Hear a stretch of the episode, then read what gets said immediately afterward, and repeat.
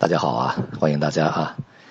呃，如果大家能够听清我的声音的话，给我个回复，然后我马上按时间开始。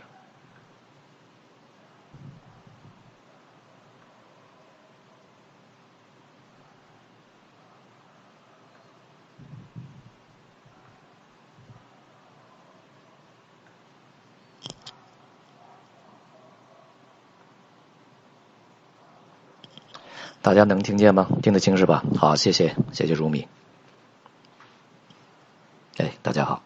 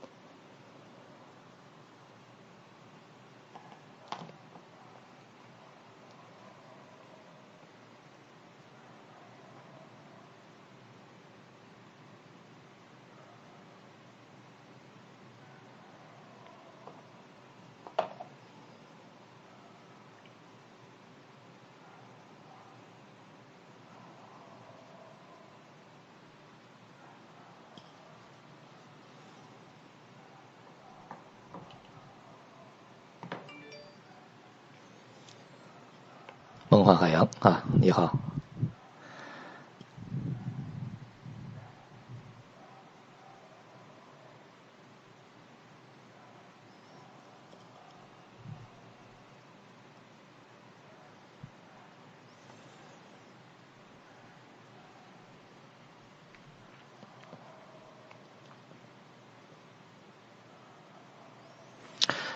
好，现在是二十点整了啊！这个二零二一年的十一月九日啊，晚上的二十点整，我们准时开始直播啊！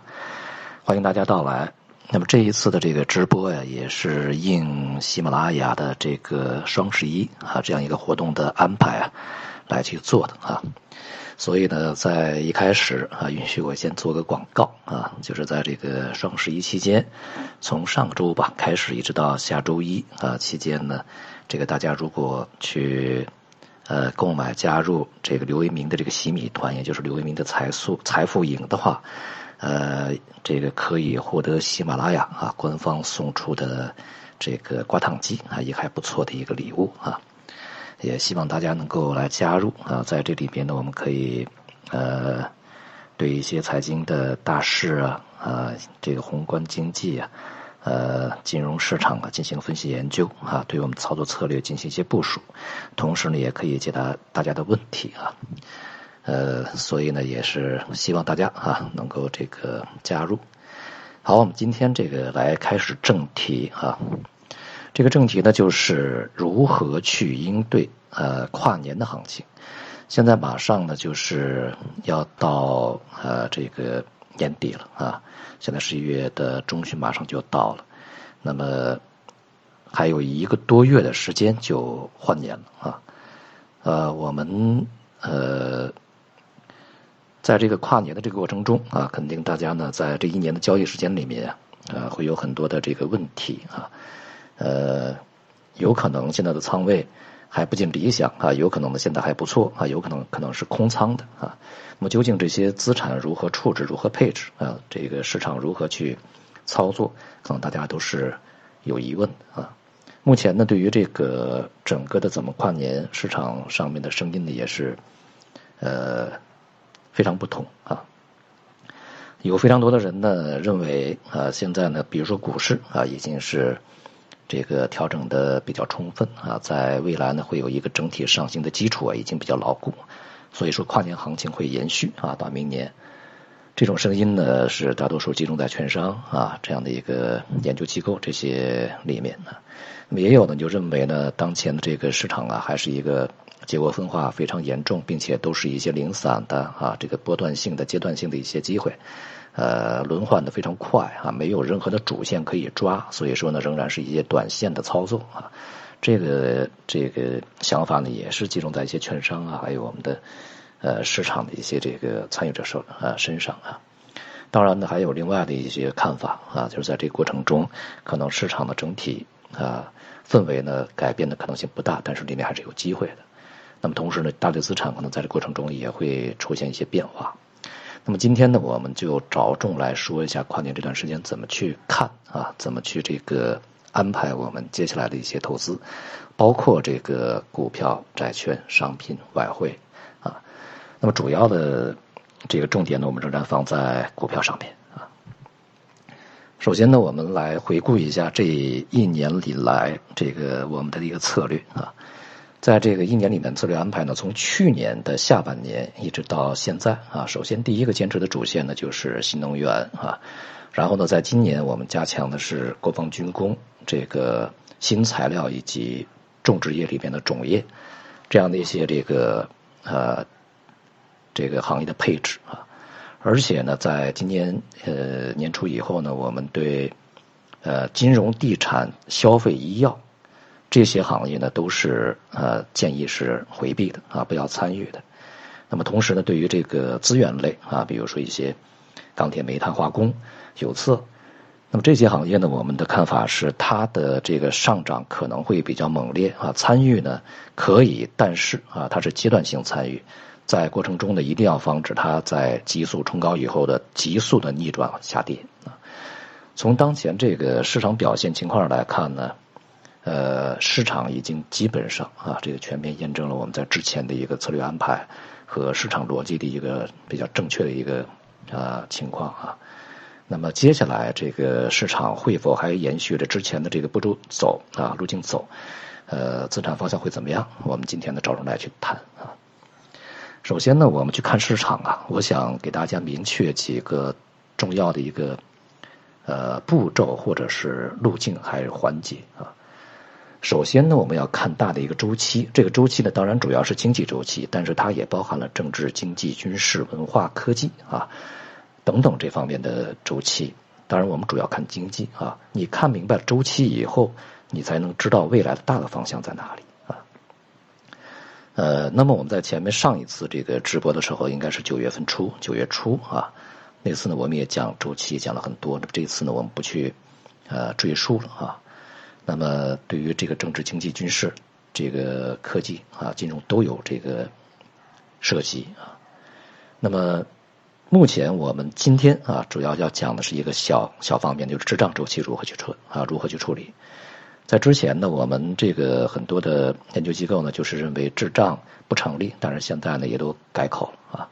所以呢，这个我们在今天呢，怎么样去啊看待滞胀？如何在滞胀的环境里边去安排资产？这是一个我们要讲的方向啊。第二就看政策啊，政策呢，货币政策、财政政策啊，这个和产业政策。为什么要看政策呢？当经济周期来临的时候，经济周期本身是客观的，它是整个经济活动所形成的一个结果。那么对于这个结果呢，这个货币当局以及政府啊，也就是财政当局呢，它可能会根据呃他的一个想法、看法啊和社会的要求呢去进行调控啊。调控呢就是这个它的目标，以以按照整个的呃政策的意图去让经济呢去发展。啊，这就是我们要看政策嘛，政策反过来就会对经济周期会产生影响啊，所以我们要看第二个就要看政策啊，第三看资金。那么在这样的一个大的一个经济周期和政策这个环境下面，哪些资产、哪些行业会是这个未来有很好发展的，但哪些又是不好的、面临风险的？那么这个时候资金呢就会向那些好的地方去流流动。所以我们要看资金的流向，这个资金呢有政府资金以及民间资金啊两个层面。第四呢就要看大类资产的运行逻辑啊，这个运行逻辑呢就是在上边所有的这一些这个啊它的一些条件的这共同作用之下，那么整个的这个。大类资产又是一个如何变化啊？这样的一些资产，它的变化的逻辑是什么？并且呢，资产和资产之间它的逻辑的传递的线条啊，并联也好，串联也好，矩阵也好，这个独立的波动还是共振也好啊，它之间的这个逻辑是怎么联系的那这样的话，我们就会找出来大类资产和各个金融市场之间它运行的一个这个大的一个节奏和方向啊，对我们的一个投资当然就比较明晰啊。那么第五呢，就要看不同资产和行业的属性和运行特点啊，就是你大的逻辑有了，大的市场有了，呃，具体到某一个行业和资产，它是不是又和大的这个逻辑和这个？趋势有一些差异呢，它本身又具有什么特性啊？在这过程中，什么会涨得比较好，什么反而会逆大势而下跌，什么可能会保持不动？这就是我们要去找到一个市场的一个机会啊，规避风险的一个具体所在。那么最后我们要看市场心态、市场情绪、市场的心态究竟是怎么去看的啊？那么散户怎么看的？机构怎么看的？啊，这个聪明钱怎么看的？跟风的怎么看的？啊，是一个什么样的心态？这个呢，其实也是对于我们，呃，择时啊，这个去捕捉资产啊，是有非常好处的啊。所以我们大体来来讲呢，就要延续这样一个路径。有很多人觉得呢，就是我们谈宏观啊，谈这个大格局没有用处啊，其实完全不是这样啊。有非常多的这个行业。板块其实我们都是从一个自上而下大的一个宏观角度、大的格局来去看的。那么在这样的一个大格局、大角度上看，它的结果呢，未来的这个判断的这个运行的趋势啊，它的一个发生的结果，确确实实延续这样的一个方向去运行。那么省去了你去过度的纠结细节这样的一个非常繁重的一个工作啊。那么结果呢，未必会比这个钻进这个财务报表啊，钻进这个细小消息里面的这样的一个方法呀要差，而且呢，往往会更好啊。好，今天我们就从这几个方面呢来去看一下市场。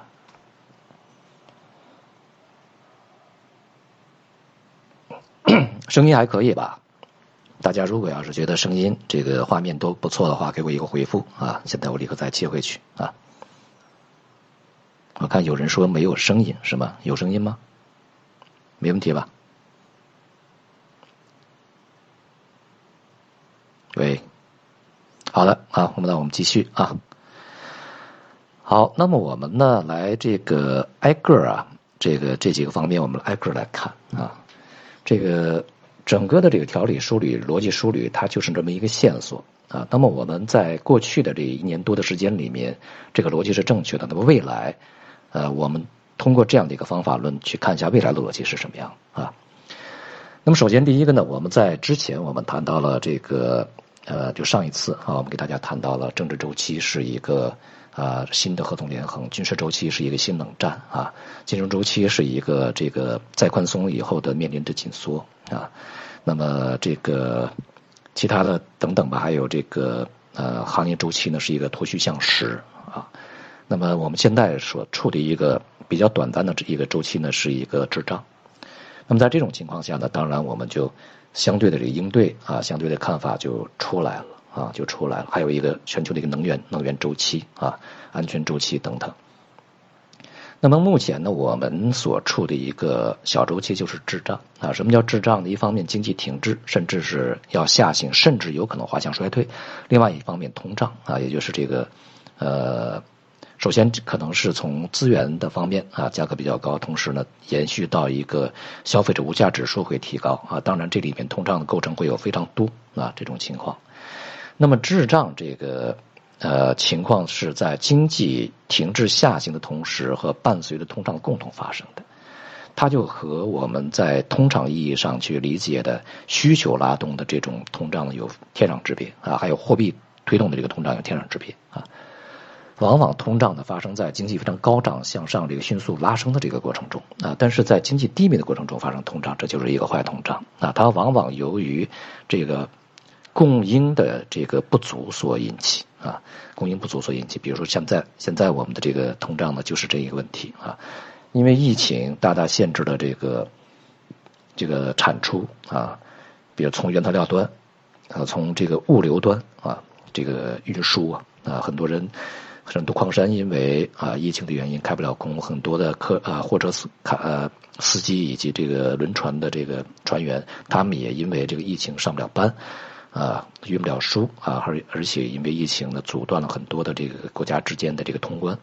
因此在这种情况下会造成一个供应的一个缩减，而供应缩减的同时呢，当疫情受到一定控制以后，人们总要生活啊，正常的需求要有啊，这个疫情控制以后它的恢复性的需求也要有，这样的一个时间的一个错位，供需的错位啊，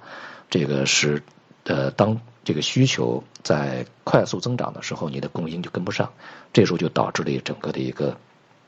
从供应端推动的一个价格上涨啊，这种情况呢，这个。现在啊，有很多的分析认为这种情况不足为惧啊，呃，它和这个七十年代不一样啊，等等。但是呢，其实我个人认为啊，个人认为呢，它和七十年代的滞胀只是一个程度的差异，并没有本质的差异啊。七十年代滞胀呢，也是由于原材料端，尤其是能源它的供应问题啊，由于这个呃阿拉伯世界和西方世界之间的这种这个矛盾啊导致的。这个石油禁运导致石油石油价格飙涨，呃，这个能源价格飙涨以后，然后其他的带动其他原材料价格上涨，然后带动这个消费品价格上涨，然后带动工资水平的上涨啊，工资水平上涨呢，就变成了一个相对来讲这个呃比较固化的一个通胀的一个上升，螺旋上升啊。那么现在的情况是是不是这样的？也是这样的啊。由于上游的这些这个。呃，物价的上涨已经推动了中游，比如说一些制造业，它不得不去提价，啊？甚至呢，有一些这个消费行业，它就借机涨价，啊，它认为自己的成本也高了。而这个目前呢，像美国、欧洲，它这个它有很多企业有钱招不到人，所以被迫提到提高工资。啊，对于中国而言，啊，我们呢，有很多人认为我们中国不存在滞胀，因为现在通胀还在下行的。但是啊，这样说呢，其实是。只是看到了冰山的一角，没有看到全面啊！这样的说法的一些分析还是非常多的啊。我们这段时间的通胀确实同比在下行，但是它下行主要的驱动力是食食品啊，猪肉啊，还有什么其他的一些这个呃什么蔬菜啊等等啊，这些价格在下跌啊。这价格为什么下跌？供给上来了嘛，因为猪瘟没有啊，还有一些调控也结束了啊。现在养猪的特别多，但是呢，非食品价格它是上涨的。啊，这个里面呢，其实有很多的是被迫上涨，没有办法啊，因为它不涨价的话，它就没有利润啊。所以在这种情况下呢，它这个整个物价上行的压力其实也是有的啊，虽然它传递的没有那么夸张啊。同时呢，我们现在的劳动力的这个价格也在上涨啊，呃，有很多地方是招不到工的啊，招不到工你被迫你要提高这个价格，而且这种上涨呢，它是一些是趋势性的，因为我们老龄化啊，老龄化的问题。所以说呢，就是现在的这个。这个中国所处的是一个结构性的通胀啊，结构性的通胀，而不是说通胀意义上以我们现在的 CPI 构成去衡量的一个通胀啊。所以说，在这种情况下啊，那么我们就要看一下这个，当这种情况发生的时候会怎么样呢？啊，那么一一般情况下啊，这个当通胀上行的时候啊，利率就会被迫提高。呃，但是呢，经济下行，利率提高又会压制经济，所以说在这种情况下，那么企业经营就会出问题啊。那么同时，当然企业经营出问题以后，人们的收入会减少，消费也会出问题啊。但是价格又下不来，那么因此呢，在这种情况下，可能所有的资产都会受受到影响。那么相相比较这个通常情况下而言呢，在这个阶段的配置啊，首先第一位是配置现金，现金为王啊，现金首先第一位啊，第二位呢是大宗商品，就是现金要好于商品啊。为什么是商品在第二呢？不是说通胀上行可以配商品吗？如果你早配了商品是可以的，当这个滞胀已经形成的时候，你配商品可就晚了。而与此同时呢，就是商品的价格波动也是非常剧烈的，而且在过程中这个。商品的这个整个的这个不同资产之间的它的切换节奏也是不同的啊，不同时期的不同商品的表现也不一样啊。那么因此呢，当这个商品呃这个价格上涨一段时间以后，滞胀已经形成的时候，你再配商品，可能它的这个牛市已经到头了啊。这就是这个为什么商品排在第二位啊，就是早要不它也就早配，要不然就不配啊。那么商品要好于股票啊，股票呢就是这个，因为股票还有好的有坏的啊。但是整个你滞胀的问，这个首先你要反映的是通胀的同时，你还要反映这个滞嘛停滞啊，就是衰退啊下跌，衰退下跌企业盈利不好，那么股票当然就不好。啊，这就是股票排在第三位、第四位就是债券啊。当滞胀一旦发生被确立的时候，未来的这个利率一定会是上行的啊，货币政策收紧，它要抑制通呃抑制滞胀、抑制通胀啊。所以说，债券的整个的这个大的趋势是下行，收益率会提高啊，这就是大的资产的一个排序啊。那么我们现在是不是这个就抱着现金什么都不能做呢？啊，既然股票不好，债券也不好，商品也不好啊。当然不是啊，在这个过程中呢，我们可以去选择一些能够去穿越滞胀的这样的一些行业和板块来去配置啊，这就是我们去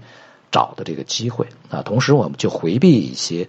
呃对于滞胀而言最容易受伤的行业和板块以及资产啊，这就是我们规避风险啊，这就是我们怎么去应对滞胀啊。那么当前的这个市场的这个关注点呢，在疫情最严重的时候，大家关注的是。啊，疫情什么时候消退？而现在呢，大家关注点呢，已经这个不在疫情本身了啊，因为疫情呢，目前我们看啊，这个疫苗呢也大规大面积接种，然后新的一些有效药呢也将推出来啊，所以说疫情它迟早会受控。前面我们也讲过，它迟早会变成一个类似流感的东西啊。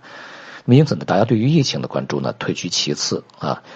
那么对什么的关注提到这个？最高呢是第一个是通胀究竟会不会持续啊？因为这个为什么关注通胀？因为现在就是有通胀了啊，国内国外都是如此，尤其是国外啊。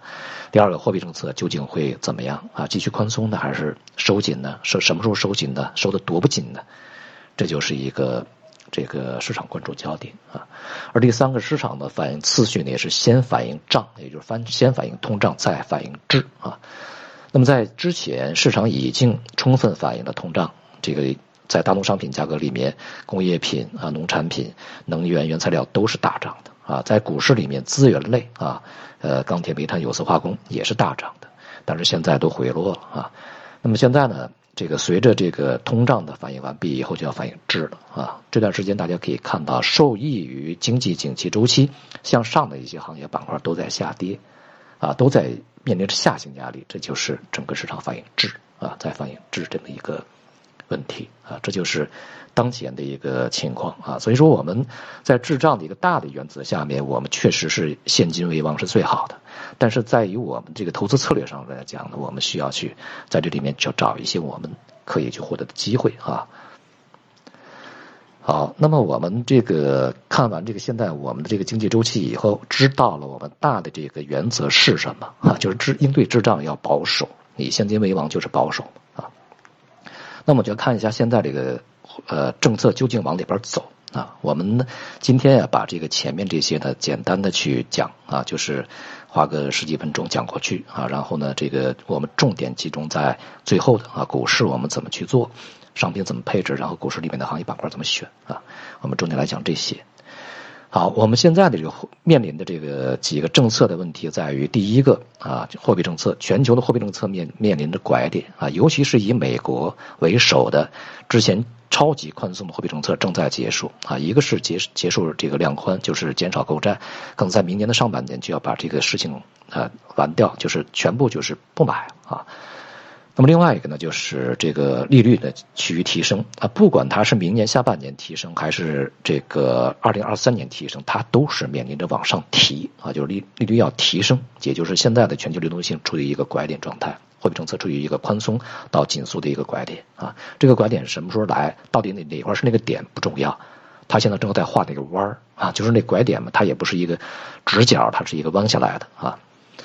那因此，我们处在拐点的临近，临近这个临界点啊，这个位置。那么中国呢？中国我们的这个货币政策早已经提前于西方，我们紧缩了，自行紧缩了啊，并且在疫情期间没有太放松啊，所以我们的我们的拐点呢，它的陡峭程度就要比西方要小得多。如果说这个西方的拐点是一个类似于锐角的一个这个这个这个弧线的话啊，非常陡峭的一个弧线的话，可能我们是一个抛物线，甚至是一个。非常时间长的那种这个圆滑的一个顶部的一个过渡啊，这就是对于中国而言呢，货币政策在当前有一定的呃自主性或者是有一定的积极效应的一个一个一个一个呃现象啊，或者说我们我们对未来中国货币政策的一个预判啊，那么所以说它在未来呢，可能对伤经济的伤害会相对小一点啊，但是是不是有伤害？当然也有，它也是趋于。这个紧缩的，它也是处在拐点的，只不过这拐点画的弯大一点啊，时间长一点而已啊。第二，财政政策是继续退出的啊，美国也好，中国也好，中国早已经退出了，美国现在也开始退出，支撑政策在减少啊，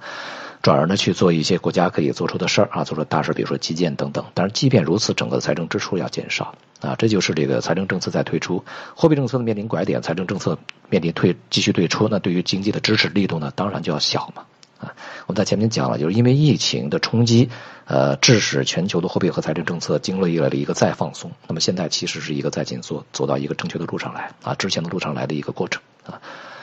这是对于整个经济的支持力度就会小，大家记住这一点啊。那么第三个产业政策会是什么样子呢？啊，就是对于经经济支持力度小了，当然未来的这个对于资产、资本市场的帮助就小了嘛，这个是很很显然、很显而易见啊。那么产业政策呢？首先我们在前面讲了能源啊，这个全球的这个产业政策都向能源、新能源去集中啊，降碳、减碳啊这样的一个方面集中，这是第一位的啊，第一扶植的这个产业啊。那么第二就是制造业，在中国和美国、美国和中国这个坚就是这种这个这个强烈的对抗的过程中，那么当然大家都要去呃占领制造业的高点啊。中国我们要知道，中国制造二零二五，美国不让你 中国制造二零二五啊，他要去继续发展自己的一个高能制造业，要巩固它的地位啊。这也是第二个这个呃这个产业政策。而对于房地产和基建的这个。这两啊，就是前面两种能源和制造业，它是相同的，全球都是一样的，中美也是一样啊，都是大力扶持的。但对于房地产和基建呢，却是不同的，有有中美之间是最为明显的。美国呢，对于基建，当然现在那个铁道意识上来了啊，我们进行了几十年基建，他现在开始想呃搞基建了啊，同时它的房地产也是它的经济支柱，它也不会放松的。但是对于中国而言，房地产和基建都是被调控的。一方面房地产不能再吸吸血，另外一方面基建呢要压缩啊，现在空间也不多了，关键是啊举债太重，所以说对于房地产基建呢，中国在压，而美国呢是在扶持的，这是不同的。那么中美之间产业有相同有不同，所以说就会带来未来的这个整个产业的一个发展形式的一个不同啊。那么好了，在这种情况下，我们说啊经济呃这个经济在滞胀，然后货币政策在。呃，拐点，而这个财政政政策在持续退出，而这个产业政策又各不相同。那么这样的一来呢，对于大类资产的一个配置逻辑就会呈现了一个什么样情况呢？首先，通胀上行啊，滞胀嘛，通胀上行，那么通胀上行，利率就会趋升，利率趋升，长期趋升，当然是啊，它不是说今天、明天一两周、一两个月，而是长期趋于上升。利率长期趋升的话，那么债市就会下跌啊，债券的吸引力就会减小啊。但是呢？债券的利率会上升，这个是两两种不同的这个结果啊。大家希望债券的利率高还是利率低呢？当然是希望它高啊。但是呢，大家希望债券价格涨还是跌呢？当然希望它涨。这是一对矛盾，怎么样处理这种矛盾？在这种矛盾里面，怎么去让自己获利呢？啊，待会儿我们去讲啊。那么在这种情况下呢，由于这个利率趋升，里面的美国和中国经济呢，有可能会是领先其他经济体会好。利率又相对比较高位，上行速度又比较快，所以说美元和人民币相对来讲对于其他的货币有优势啊。那么因此呢，就是呃，这里面可能最强的就是美元啊。那么人民币呢对其他货币有优势，但对对美元却是被削弱的啊。这就是这个汇率。那么第三个呢，利率趋升，贵金属的吸引力下降啊，因为它的那个没有没有收益率嘛啊，避险作用就下降。那么所以说贵金属是承压的，而商品呢在。通胀这个运行的这个结果上啊，如果不能够迅速的扩大它的产能，它会在一个近些年来的平均水平的上半部分去运行，啊，这是这个商品的价格，也就是商品的牛市终结，但是它熊市还没来临，可能需要一个整理期啊，就是一个熊熊市啊牛市到熊市的过渡这么一个阶段啊，这是大宗商品。那么经济下行，也就是质。啊，它会带来什么？股市承压啊，股市承压叠加利率上行啊，利率上行的话，带来这个经营成本的上升，以及这个资本在这个投资里面的一个成本上行，所以说股市是承压的。当然，商品同时也是承压，这就是大类资产的一个逻辑啊。好，那么我们在这个样的一个大类资产的一个大的逻辑之下，我们现在一个大的一个配置的一个这个原则是什么呢？首先，第一个啊，股市呢，从战略上面它。我们的配置是要这个谨慎回避的啊，但是呢，在战术上面我们是要抓机会的。这就是股市，它是一个结构性机会，在当前的大的经济形势下面，它是结构性机会啊，并不是一个系统性机会。首先，我们要一认认清这一点，也就是有些板块行业会涨，有些个股会涨，但是可能大多数行业板块和个股会下跌啊，这是一个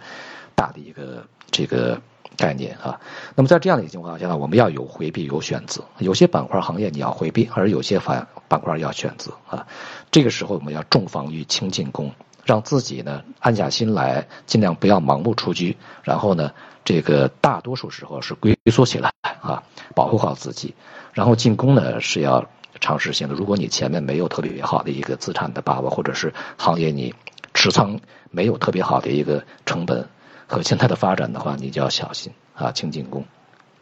小心进攻啊！债市呢怎么办？债市刚才我们讲，价格可能下跌，利率可能上涨，怎么办呢？缩短你的这个债券以及以及这个利率品的一个这个投资久期。比如说你之前投资五年、十年，那么现在呢，你可能就要投短一点，比如说一年甚至是一个季度啊啊这样的一个久期这个时间段，以使你跟得上利率上行的这样的一个步伐。因为如果你持有时间长啊，那么价格它会下跌，同时你的收益也会低。你五年、十年的期的一个债券啊，这个收益率只有百分之三，结果呢，这段时间里面的收收益率在不断的上涨，百分之五、百分之十，甚至是啊，我们打个比方。但是如果你在这过程中呢，你就会一直持有。有了十年期的话，那你可能到期只有百分之三，而且过程中也会遭这个这个承受价格下跌的这样的一个压力啊。但是如果缩短了呢，今年百分之三，明年可能百分之五啊，明我就买买一年的吧，明年就是百分之五就拿到，后年可能百分之八拿到，后年大后年百分之十拿到。我们打个比方，没有这么陡峭啊，所以说要缩短你的这个债债券资产的一个投资周期啊久期。第三个贵金属你就长期偏空了，我们就逢高去卖掉就好了，不要再去买啊。汇率呢就高配美元。啊，当然美元和人民币你可以平衡一些，但是你可以不用配其他的欧元、英镑、什么澳元、美元加澳元、加元等等吧。啊，日元。那么商品呢是告一段落，牛市告一段落，现在都是一些短中线或者是短线的机会啊，没有一个系统性的大的牛市和大的熊市，现在都还不具备这样的一个条件。这就是当前整个的从股市、债市、贵金属、汇率和商品，我们遵循的一个大的一个配置的一个逻辑啊。好，那么我们呢？这个怎么样去选择啊？这个在股票市场里面的行业和板块的啊？这个呢，我们刚才讲过啊。从大的周期的逻辑上讲，我们为什么在之前选的新能源、国防军工和种植业，就叫种业啊？其实就是一个大逻辑啊，大逻辑。对于这个疫情之后的全球经济呢，我们并不是那么有信心啊，并不是那么有信心。但是呢，对于这个。整个的一个这个啊新能源的一个周期，以及国防军工和农业，这一点是我们是有信心的，因为它是一个符合大逻辑的啊大逻辑的。那么这里边我们这个首先要看啊，从大的周期方面的这个新能源啊，呃，有很多人说，或者很多券商研究机构说，就是今年没有一个这个市场中的一个引领上行的一个特别这个稳定的一个中心。啊，没有这样的一个线索，但是我是不承认的啊。今年啊，这个不要说今年，从去年，尤其是下半年开始啊，我们这个开始这个高配新能源开始，一直到现在，新能源这个板块一直是上涨的，它没有停下来啊。只有在今年的一季度出现过一这个短暂的这么一个这个停顿啊整理，然后一直在拉升，一直到现在啊，一直到现在。所以说，怎么可能说没有这个主线的啊？那么下半年的主线也很清晰啊。下半年我们看这个，呃，国防军工啊，从下半年开始，它也是这个连续两个季度都在拉升啊啊。如果我们算上去年的话，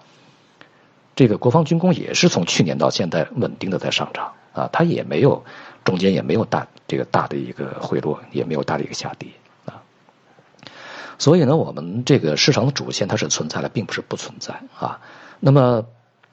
不存在的是什么呢？不存在的是之前市场所去倡导的那些主线，比如说在年初所倡导的一个大蓝筹、大消费的这种这个呃受益于整个疫情之后经济恢复景气的这么样的一些周期啊，这样的一些个股啊，它没有持续，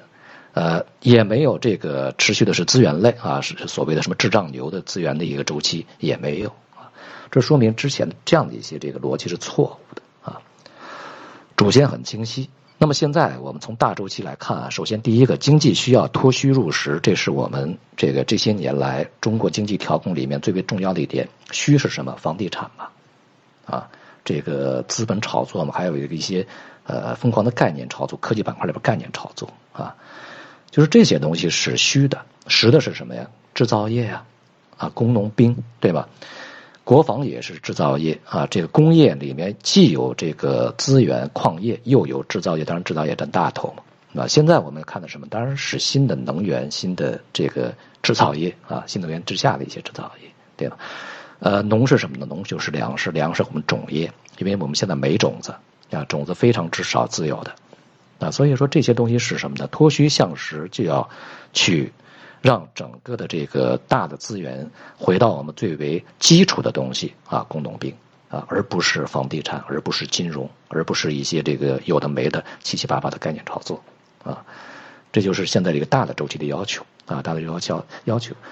同时呢，在原有的这个旧有的部门，比如说消费啊，它没有办法去引领经济的继续上升啊。投资它已已经这么多年的投资已经边际的效益越来越低，而且再去投资的话，这个你旧有的部门房地产呀、基建也吃不下啊，这个带来的效益也非常低下。那么在这种情况之下，滞胀靠什么来去引领呢？当然是还是靠最基础的工农兵啊。这就是我们在今年讲的就是工农兵啊。它的这个时代是来临啊，来临。那么我们在今年所关注的仍然是工啊，就是以新能源为主的工，以及新的一些高端制造业啊。农呢是以种子也种子培育啊，这个种植农业种植为这个最为核心的这个农业。兵啊，兵当然就是这个海陆空天全方位立体化啊，全方位立体化。为什么这个？在这个这个呃国防这里面，我们这个要全面开花。呢待会儿我们去细致的去讲的话，这个我们去一个一个讲啊，然后我们就再去细致的把它掰开。还有呢，就是我们在这个过程中不能不去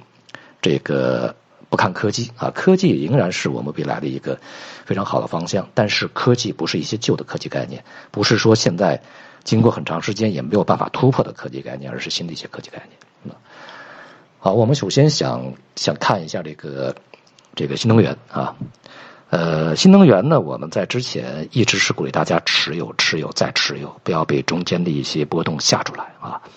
那么现在看起来呢，这个不管是上游、中游还是下游，表现的都是不错的啊。新能源呢，我们把它划分为上中下游，上游呢就是你的能源的这个输出产生，比如说电力。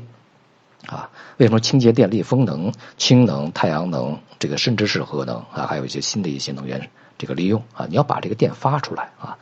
那么中也中游是什么呢？这个电力的传输啊，电网、电站啊，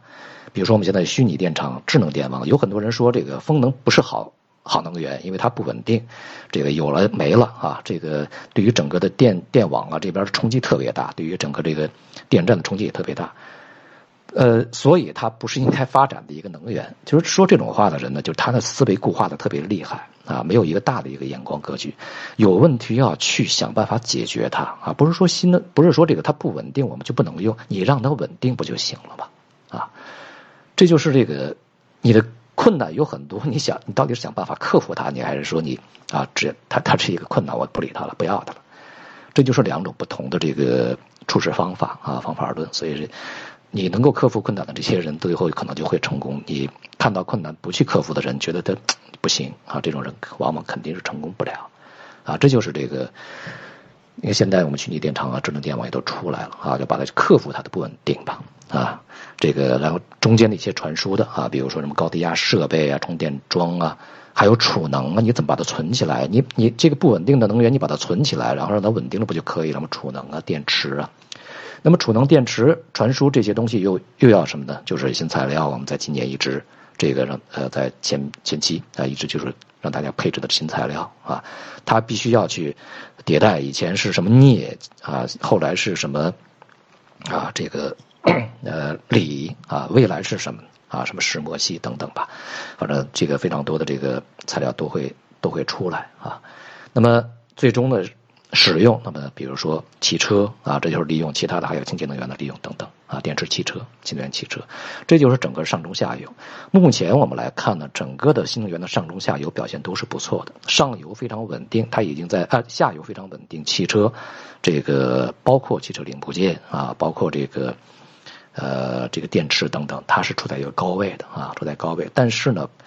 并不能够去。排除它进一步的上行空间，目前看它可能还有上行空间，而中游呢，这个落后于滞后于下游的反应，它是这个概念的发酵是从下游开始的啊，从汽车和电池开始的。那么中游呢，像这些这个呃还有什么这个充电桩啊，当然充电桩我们可以把它放放换成中游，充电桩啊、高低压呀、这个设备啊、什么电网啊、电厂啊，这些是中游啊。现在呢，还有它要比这个下游呢更具有空间，而上游呢，这个发电的这些清洁的发电的这些电力啊，清洁电力它的更滞后于中游，所以说它的潜力是最大啊。目前呢，我们看这个之前我们讲就是四季度呢，我们要寻找机会，对于新能源这个板块啊，呃，去进行一个阶段性的了结。为什么呢？就在之前，我们从去年开始配，今年持续配啊，那么到一直到现在，就是非常多的这个散户在起初呢，认为新能源它都是泡沫啊，这个呃产能过大，比如说这么电池啊、风能啊过大啊，现在根本利用用不了。但是他没有看到未来的一个空间啊，所以说这个都没有进。但是现在呢，可能这个为了整个的业绩啊，为了怎么样呢，大家不得不进来，不得不进来呢。所以说在四季度呢，会造成一个资金集中涌入的这么一个状态。因此，我们建议大家呢，在四季度进行一个逢高的这个获利了结啊。但是目前看起来呢，也不排除整个这个新能源板块啊，会在呃四季度以及明年的一季度持续去。出现一个跨年，所谓跨年的一个行情啊，呃，因为只有这个板块呢，可能是被大众最为了解的、最容易去拉升的一个板块，也可能是对机构的贡献最大的一个板块。因此呢，我们一方面要观察四季度它整个上冲的一个幅度究竟有多大。如果是幅度特别大，我们就及早出来了；如果还是比较稳定，在这过程中震荡的话。在季度末拉，比如说在十二月年底之前拉，甚至是拉过年的话，那可能就会上演这个在去年年底到今年年初金融、地产和大消费这些板块的一个这个情形啊，也就是它挂完过完年以后的明年再去进行回吐啊，保证这些这个后知后觉、后进资金的一个账面的一个粉饰啊，有这种可能性啊，所以说大家可以关注一下啊。那么这个板块呢，它现在既是价值板块，又是成长板块啊。价值板块呢，因为这个行业它现在已经开始赚钱啊，非常多的地方，别管它是下游、中游、上游都是如此，它已经实现自己的效益，并且规模效益和技术上面的成熟都已经是比较好的啊。所以说，它是一个既是价值又是成长的一个板块啊。因此，从超长期的角度来讲，未来的十年。啊，二十年可能我们仍然要去坚守新能源这个板块，当然阶段性的一些这个调仓也是要去进行的啊。阶段性不是说这周、下周、这天、夏天啊，这周、今天、下一天那个太快了啊。你怎么也要以年度来去计算啊，去进行一个这个调仓啊？这是这个新能源，我们仍然是认为，如果是跨年行情的话，新能源仍然是有机会的。啊，那么新能源的相伴相生的姊妹花，也就是双胞胎，今天我们在免费音频跟大家讲的啊，就是节能环保啊。节能环保呢，它是一个从传统意义上来讲，它是一个典型的公用事业板块，也是一个防御板块。那么如果接下来整个的市场面临着比比较大的下行压力的话，那么这个板块可能会被拿出来作为防御板块。但是呢，它并不仅仅是防御板块啊，未来呢，有可能它会变成一个。这个由一个公用事业的一个防御板块变成了一个成长型的强进攻板块，都是有可能啊。因为这个，如果你去减碳啊、减污染，你没有环保是不可能的啊。节能环保的是一家啊，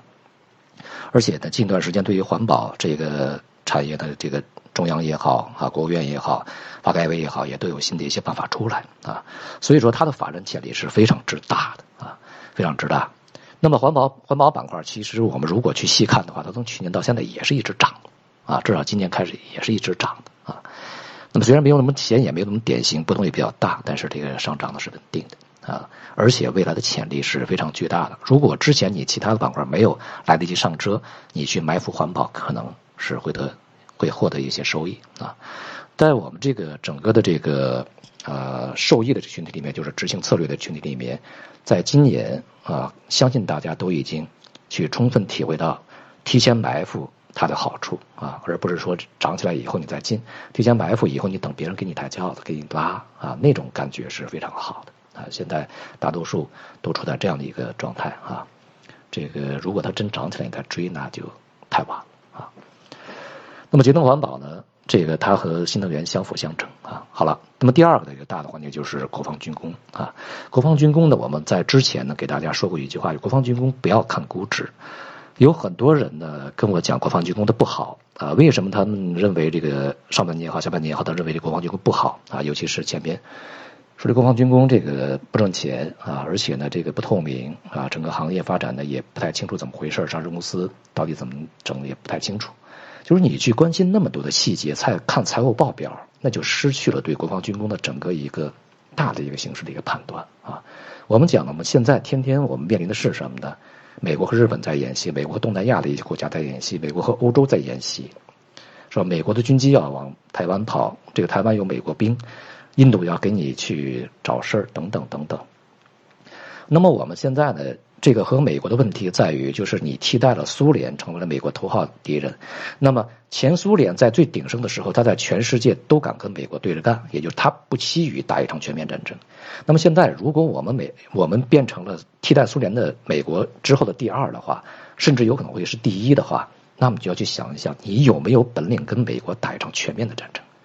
而不只而不只仅仅是收回台湾。如果我们讲讲收回台湾的话，很轻易，其实很容易。但是如果我们在外面，比如说美国把那个巴留加海峡给你封锁了啊，美国袭击你的商船啊，这个美国在太空里面给你去发难，你有没有这个能力去跟美国打赢这场战争呢？恐怕是不行的。我们没有那么多军舰，没有那么多海外的军事基地，没有那么好的飞机，没有那么好的这个核武器啊，没有那么好的一个太空威慑力。那么，因此呢，在这种情况下，你必须去匹配你的现在的这个地位，以及不得不去匹配你未来的地位，啊，这就是我们替代苏联以后不得不做的事情。我们才有几艘航母啊，是吧？所以，国防军工它是一个大事啊。我们现在可能加上俄罗斯能够打败美国，但是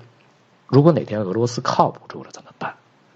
你必须要具备你单独把美国打败的一个能力，甚至你单独要去面对美国加。日本加他的澳大利亚加他的这个北北约这个同盟，打败这些人，同时打败的全这个这个能力。所以说，国防军工你去考虑那么多干什么？没必要啊。那么因此呢，我们在这个月初跟大家讲，国防军工呢已经比较稳定了。经过前边的一些震荡啊、调仓啊、机构的洗盘呢，筹码已经相对比较集中啊。那么这个月很有可能会面临大幅拉升。所以说，在月月初我们也建议大家去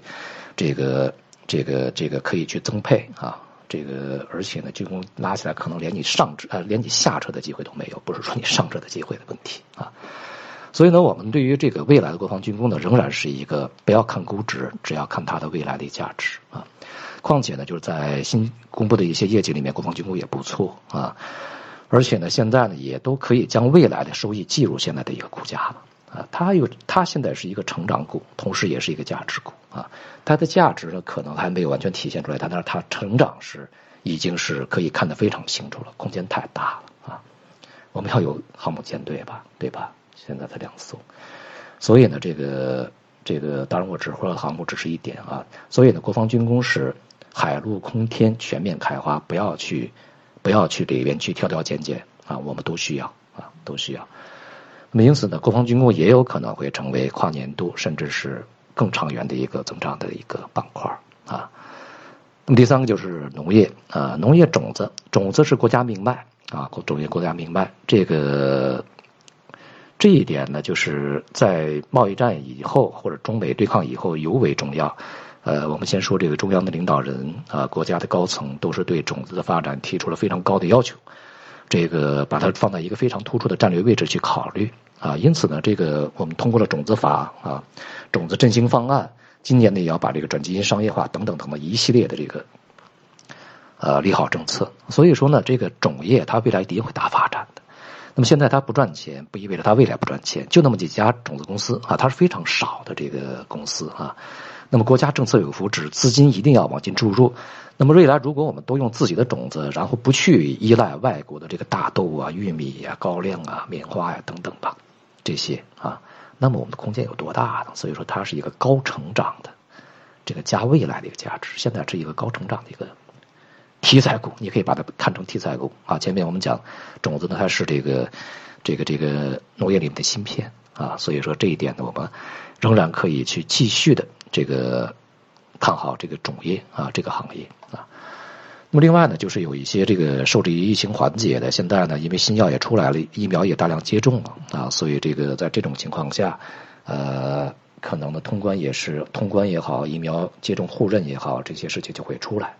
这出来以后呢，可能就会对于这个什么航空啊、商务啊、旅行啊这些东西就会啊变得好起来。所以说，我们在今年一直啊，坚定的让大家去持有一些这个价格还比较低的、还没有发作的什么航空运输啊，这个什么酒店之类的啊。当然，这个你疫情恢复了以后，其他的生产也会恢复，我们机械啊、设备啊等等吧。我们挑一些这个这个呃这个。重要的来说啊，那么另外呢，还有非常多的一些细分的领域和行业，我们在今年也是根据这个大家的这个情况啊，进行了一些波段性的一些部署，比如说在年初部署的一个航运，在中间部署的一些什么金属制品呐啊等等等等吧，我们不不不多说了啊，这些呢也都是这个目前。啊，看起来效果不错的。那么，是否在这个过程中，这个大的体系呈现压力的时候，还有其他的一些新的领域可以做呢？当然可以啊，我们可以也继续去找这些这个机会啊。那么好，这个我们接下来呢就要看这个啊新的机会啊。刚才我们讲了，就是一我们要看这个从政府层面。它的一个资金的一个流向在哪里？政府层面资金流向显然在新能源和高端制造业啊，这个不需要说。所以说我们要在这里面去找机会啊，新能源和这个以国防军工代表代表和新的这中国制造二零二五来代表的这高端制造业，当然是我们未来继续要配置的行业啊。那么民间的资本在追什么呢？民间的资本它并不一定和政府资本是相同的，因为有很多的东西，比如说能源能源领域，民间资本可能进不去，或者是他在里边不擅长啊。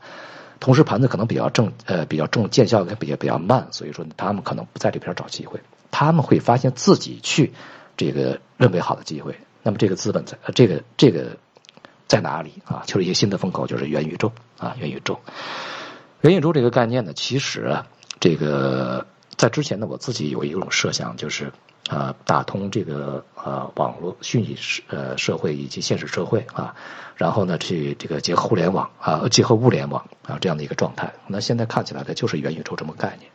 元宇宙这个概念呢，它可以把很多概念圈进来啊，大到什么网互联网、计算机、电子通信，这个什么小到什么这个虚拟现实、增强现实。呃，这个过程你还要需要传输吧啊，所以说你还要有个通信的这个网络的一个速度啊，五 G 啊，游戏啊，然后软件硬件都要有什么，甚至有人把它什么的这个呃什么芯片半导体要搬进来啊，还有什么这个这个这个什么区块链的 FT 都要搬进来，虚拟货币等等啊。它是一个非常庞杂的一个体系，它类似于新能源可以把上中下游啊都穿起来一样，元宇宙也可以框定非常多的这个概念在里面啊。那么我们在这个时候怎么去看待这个行业，怎么在里面去找机会呢？首先第一个啊，我们看一看资金是否追逐啊。那么如果我们看的这个扎克伯格啊，Facebook 改名了，改名叫做这个啊叫叫 Matt 啊，是吧？然后这个第一股什么这个 Roblox 对吧？它已经这个非常好的已经这个呃取得了这个很好的一个这个不俗的一个战绩啊。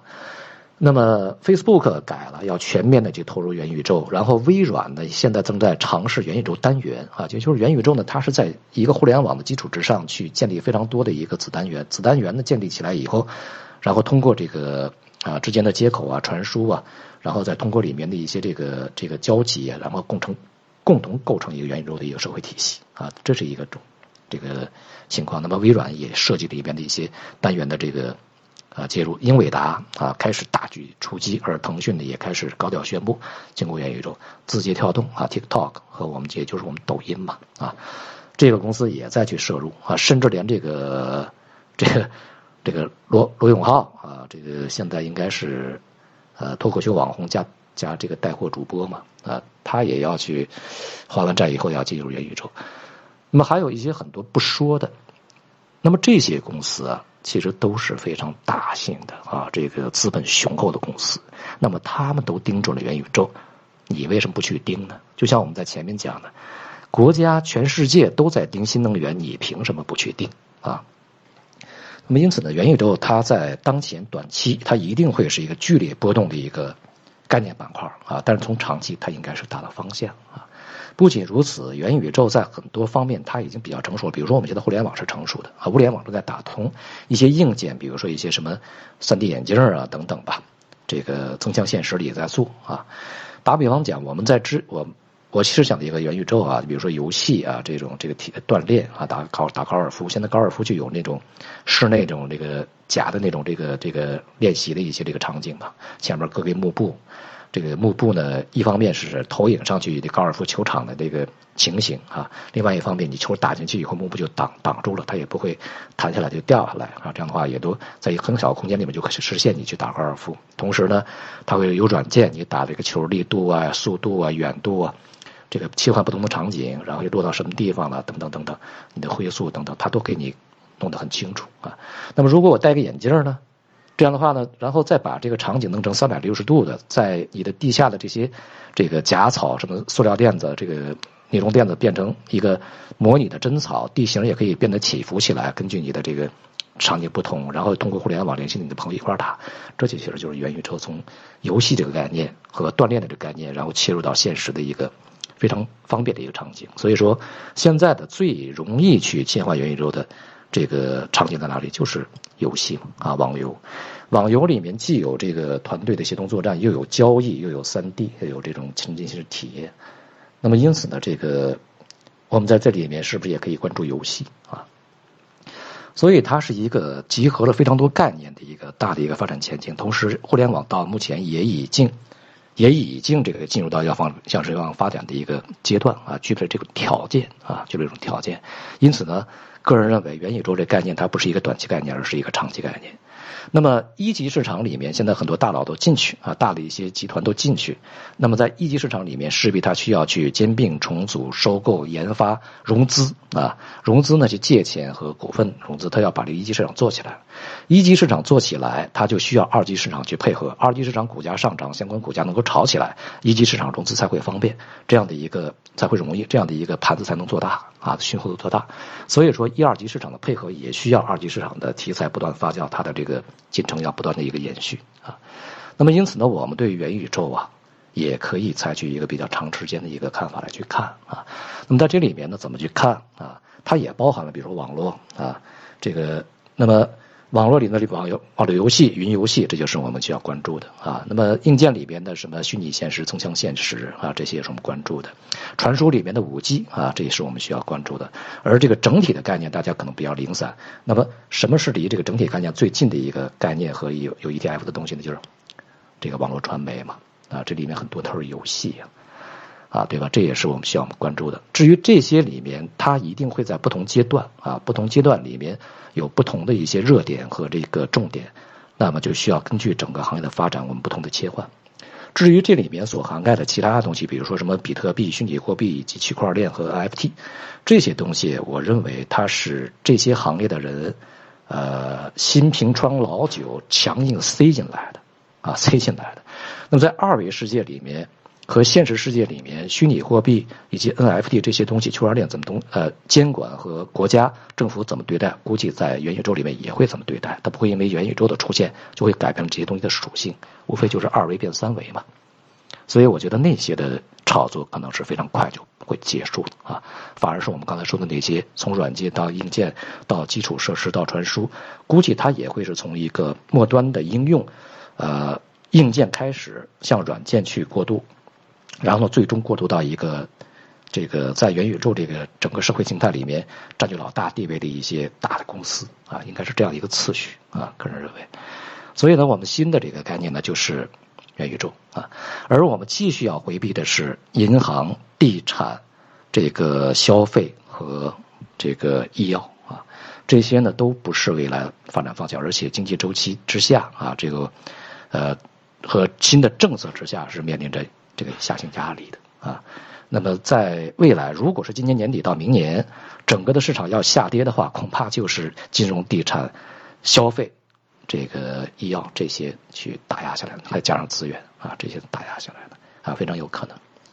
那么这就是我们今天的这个全部内容，因为时间过得非常快啊，我们也这个简单的挑重点给大家说一说。那么，如果大家这个希望得到更多的这个全面的一些讲解的话，也还是欢迎大家啊，这个来加入我们的这个呃圈圈子财富营啊，这个大家进一步交流啊。好，今天就我们讲解就到这里。如果大家看看大家有什么问题啊，这个我来回答一下。还有五分钟啊。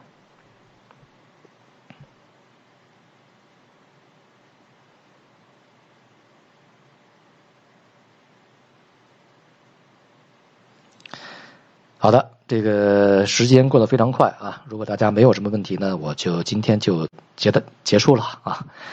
呃，如果这个非常细节的一些问题呢，咱们未来再去聊啊。呃，券商是包括券商是金融啊，啊，券商的表现一定是和未来的股市的表现是相相通的。如果股市表现不好，它就不好。现在券商走不好，连续第三个季度开始下跌，那么预示着大家对未来的股市不看好，这也是我们一个风向标啊。这个。啊，如果怎么加的话呢？你可以搜索刘维明这个名字啊，然后呢，在里面去找到喜米啊，那个喜米团那个标识，呃，它也是一个汉语拼音啊，X I M I 啊，这后面还有喜米那个标识，然后你点击进去就可以了啊。券商被套五成可能要等一等啊。创新药，我们在前面其实讲过，中国的医药从整体的实力上来讲不如。美国啊，就像我们的芯片半导体，它的发展路程还相当长是一样的啊。这个我们可能会在之前啊，这个疫情肆虐的时候，趁机呢，在医药啊、医疗设备上面的疫苗上面呢，去呃获得一个比较好的一个收收益啊。但是整体来讲，常态上面，我觉得短期里面它的发展可能不会那么快啊。而且呢，医药它也是传统的防御板块，但是。啊，由于它之前的价格太高，所以说防御板块，你像消费和医药都是防御板块，恐怕如果未来市场下行，他们这种传统的防御板块未必能够去进行防御啊。好，今天就到这里啊，谢谢大家啊，再见。